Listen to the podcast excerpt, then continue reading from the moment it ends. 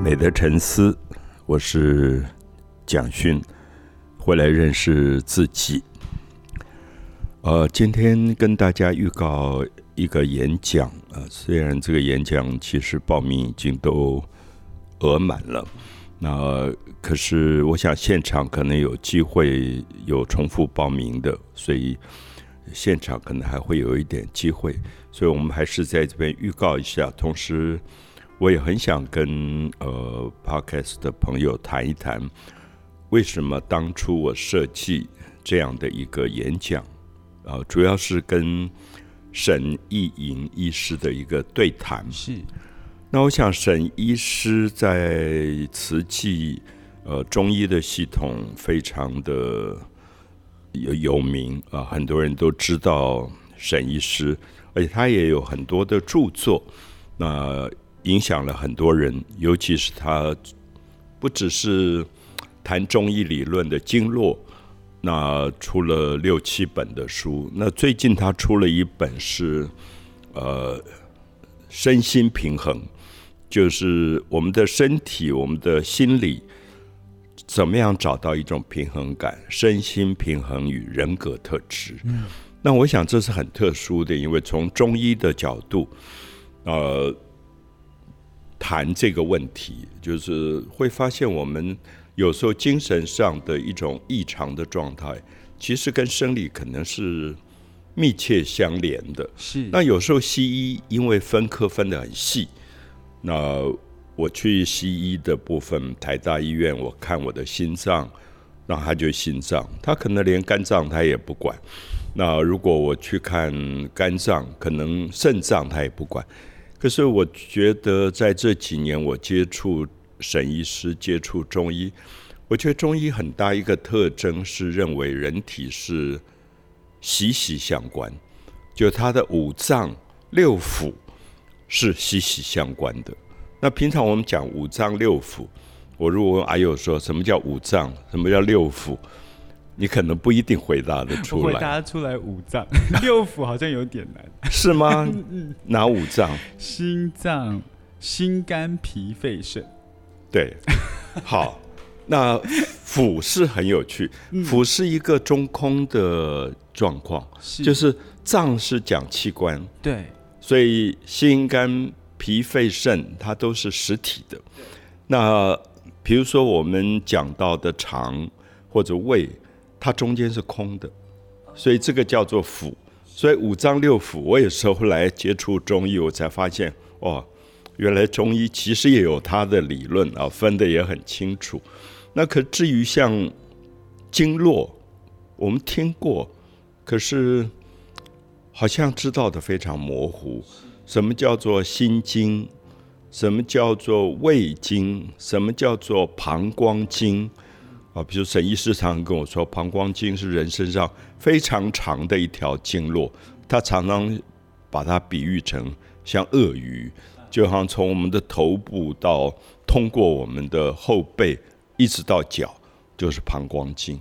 所以我常常觉得很有趣。当我在中医的系统了解经络的时候，它跟西藏呃西医讲的这个器官。非常不同，它都是相连的，所以我有一阵子膝盖痛，那以西医的理论，它可能就针对膝盖这一块，那换膝盖啊，或者骨骼上的问题啊，呃，这个是不是有膝盖的这个骨骼有磨损呢？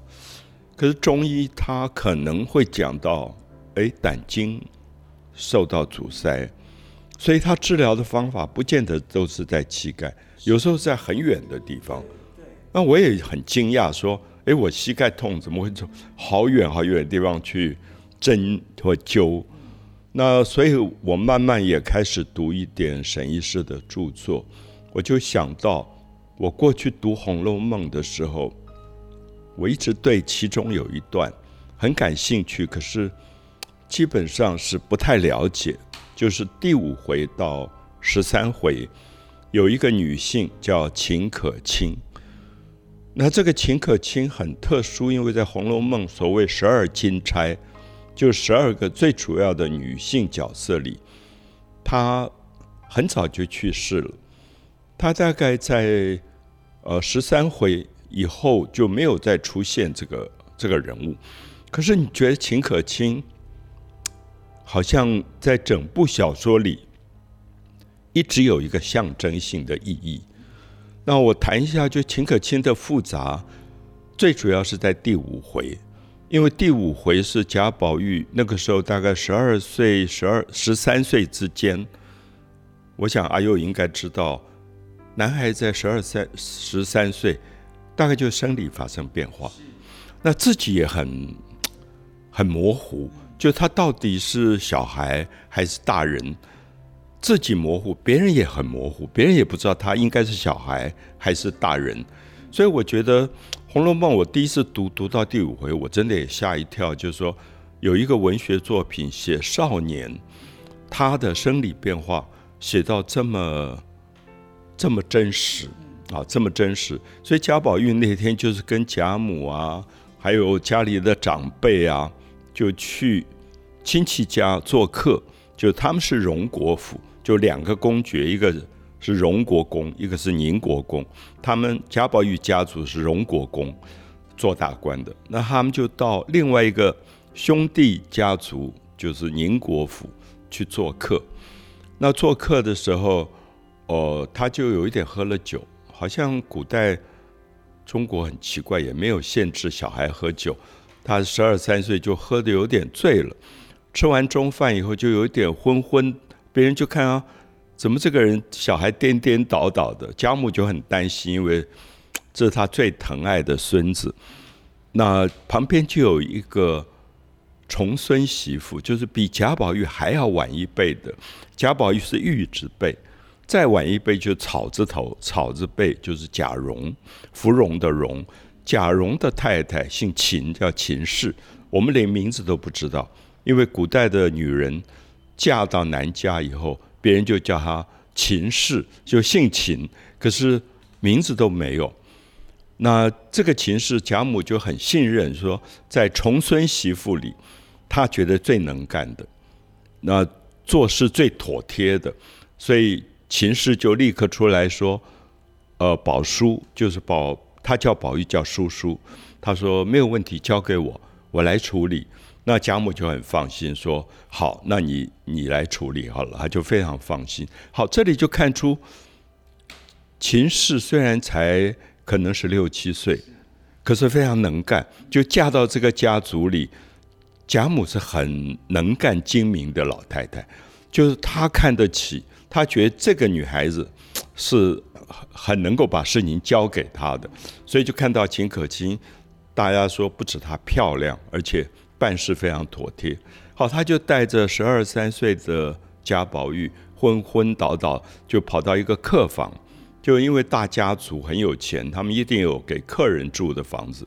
就贾宝玉进去，他就不肯在那边睡觉，因为贾宝玉有怪癖，他很讨厌那种未善的人，就世事洞明皆学问，什么人情练达及文章，一看到那一副对联，他就非常厌烦，他就知道这种都是。官方儒家作假的那种东西，因为他喜欢真性情，他很讨厌这种作假。他说：“我不要睡在这里。”好，大家就呆住了。本来以为一个十二三岁小男孩应该很容易打发，好好一个房子你不睡，那秦氏就很为难，说 怎么办？那这样好了，到我的卧房去睡好了。好，这里面就有一个很关键的东西，因为古代。会觉得一个叔叔辈分的男孩男人，怎么可以睡在晚辈的媳妇的卧房？这是不合伦理的。可是这里很有很微妙，就是说旁边有一个丫妈妈或者丫头就提醒说，哪里有叔叔住在侄媳妇房间？那这个秦可卿就回了一句说：“哎呀，他才几岁。”好，这句话非常关键，因为他觉得贾宝玉就小孩啊，小孩又不是男人，所以没有关系，就睡他卧房。好，这下就出事了，因为这一回就是在讲贾宝玉已经长大了，就他其实已经不是小孩，他是男人。他进了秦可卿的房间，一方面是喝醉了酒，有点神魂颠倒；另外一方面，他睡的枕头是秦可卿睡的枕头，他盖的被子秦可卿盖的被子，他觉得有一种肉体的香味在里面。他忽然就觉得他到了一个梦幻的世界。那这里面就是贾宝玉第一次的性意识出来了，而且很明显的讲到白天。他自己想都没有想到，他其实已经爱上了秦可卿，就这个是一个晚辈，在现实世界里你不可能爱上他。可是弗洛伊德的潜意识说，人在梦里面做的梦，在白天他是真实的，他是真的爱上了这个女人，所以他就在梦里面就忽然到了云端，然后。有一个金幻仙姑，就天上的仙姑，长得跟秦可卿一模一样，就来带他。所以我们就看到这个小说第五回非常有趣，出现两个，或者等一下我们看有三个秦可卿，一个是现实里的秦可卿，真正的肉体的秦可卿；另外一个是在神话世界金幻仙姑的秦可卿。这个金幻仙姑从“金幻”这两个字来说，他要告诉。贾宝玉，一切都是假的。你这一生此后碰到的事，全部都是一个梦幻。他要来警告他这件事，所以要金幻仙姑。他就带他进到太虚幻境。贾宝玉说：“啊，这边好漂亮，是哪里？”他太虚幻境，然后假作真实，真亦假，有那样的对联出现。然后就看进到一个房间，有大柜子，很多抽屉。然后贾宝玉就很好奇，说：“这些是什么？”就拉开抽屉，里面有画有诗，就就他们家的重要的女性的命运，都已经写好了一首诗，画好了一张画，放在抽屉里，就等于说，可能阿勇没有出生以前，就有一个地方有一个柜子，里面你的所有的命运，你将来会唱 yellow 啊，会这种，全部都写在里面，然后最后你会碰到什么样的事情，都画成了画。所以他就看到了各个故事，什么叫玉带林中挂？一个玉的带子挂在树林当中，是讲林黛玉，可是他又读不懂。什么叫金簪雪里埋？就薛宝钗的名字，金簪雪里埋在雪里面，那又在讲什么？他也看不懂。那最有趣，他就看到了一个女人的命运。那个诗是“晴天晴海换情深”。所以这个女人是姓秦，而这个秦是跟爱情的情是同音，说晴天晴海换情深。这个人大概一生为情所困，因为太漂亮，然后又讨好别人，老是对别人好，所以每个人都爱她。所以这个就是她的命运的本根。晴天晴海换情深，情既相逢必主淫。就是说你一旦有了情这个字，你难免最后就不掉到淫这个字。就变成肉体的复杂关系，那就看到了有一张画，是一个很美的女人上吊自杀。其实这个是秦可卿的命运，秦可卿真正的命运是后来被她的公公贾珍，呃爱上，然后跟公公贾珍发生了乱伦的关系。可是你知道，这种公爵府是不能有家丑外扬，最后就是秦可卿上吊。那是自己上吊还是被逼着上吊？不知道。可是我们就看到《红楼梦》的版本里最有趣，就是说这一段后来被改了。我们现在读到版本，我跟沈医师会对话的版本是他生病了，可是原来是上吊，所以旁边也有一个家族的人在旁边注解说，曹雪芹是厚道之人，就毕竟觉得是家丑，好像不宜于。这么真实的去写，所以他就改成了病死。所以秦可卿后来就变成了生病。可是你一个作家，你要写生病，你对病要很了解。所以秦可卿生病了，到底什么病？怎么那么严重？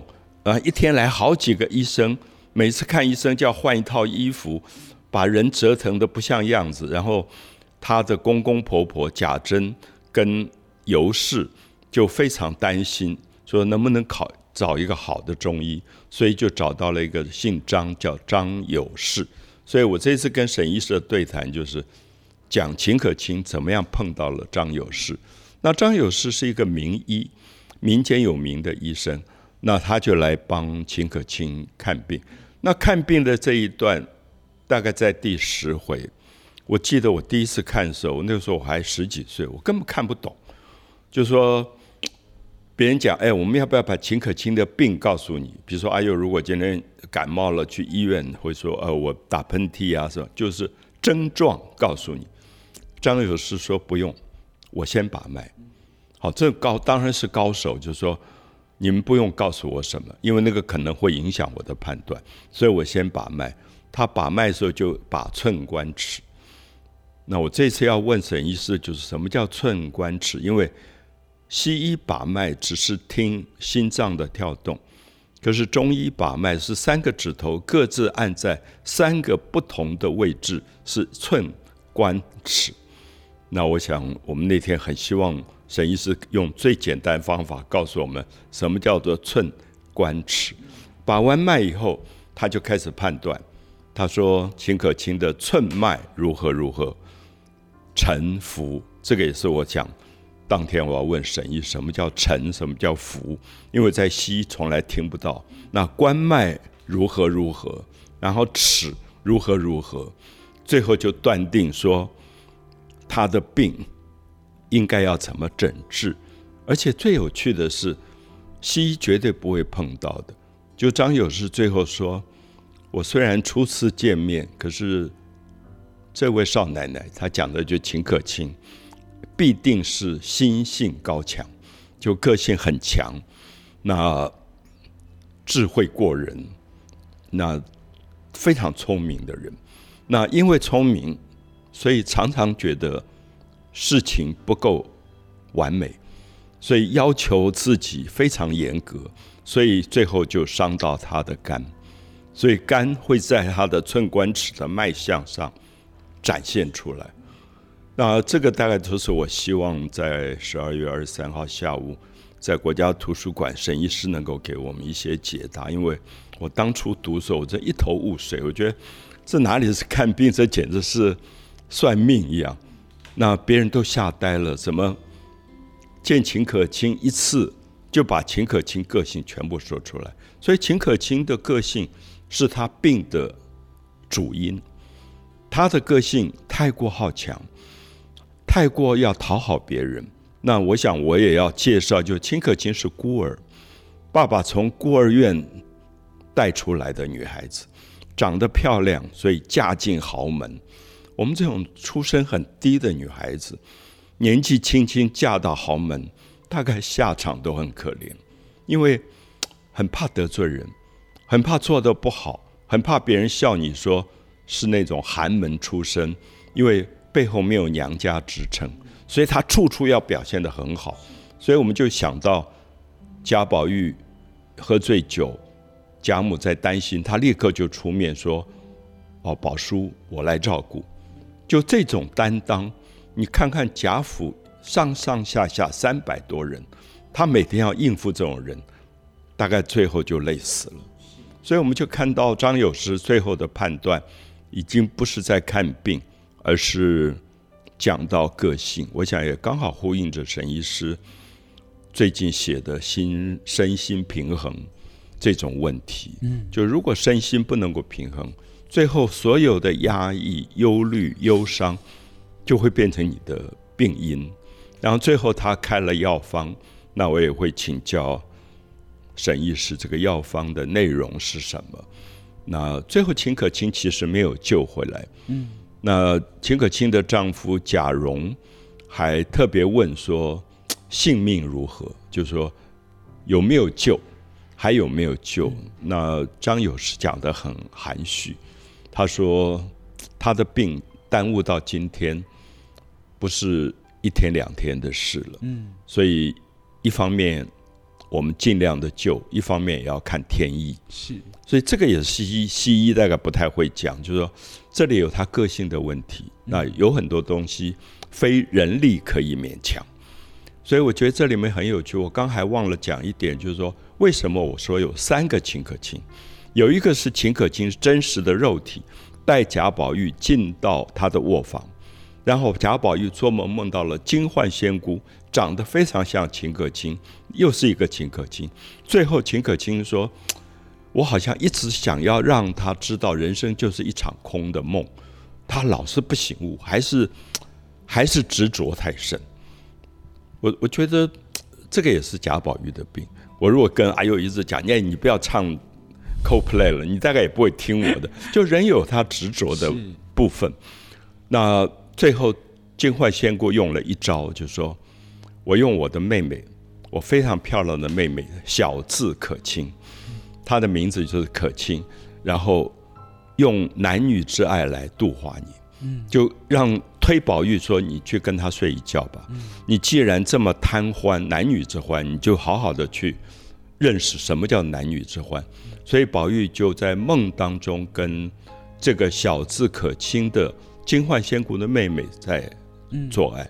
所以他醒来的时候遗精，就这是他第一次遗精。就是你发现贾宝玉根本不是男孩了，已经是男人了。然后。他在梦里面就被推到一个深渊里，梦醒的时候推到深渊，他就大叫说：“可卿救我！”就当时跟他做爱是可卿，可是这个时候房门外有一个可卿，是真实肉体的可卿。他说：“奇怪，他怎么会知道我的名字？我的小名从来没有人知道，连丈夫都不知道。”所以三个可亲在这里变成一个非常有趣的真实与虚幻的关系。所以我想，我那天。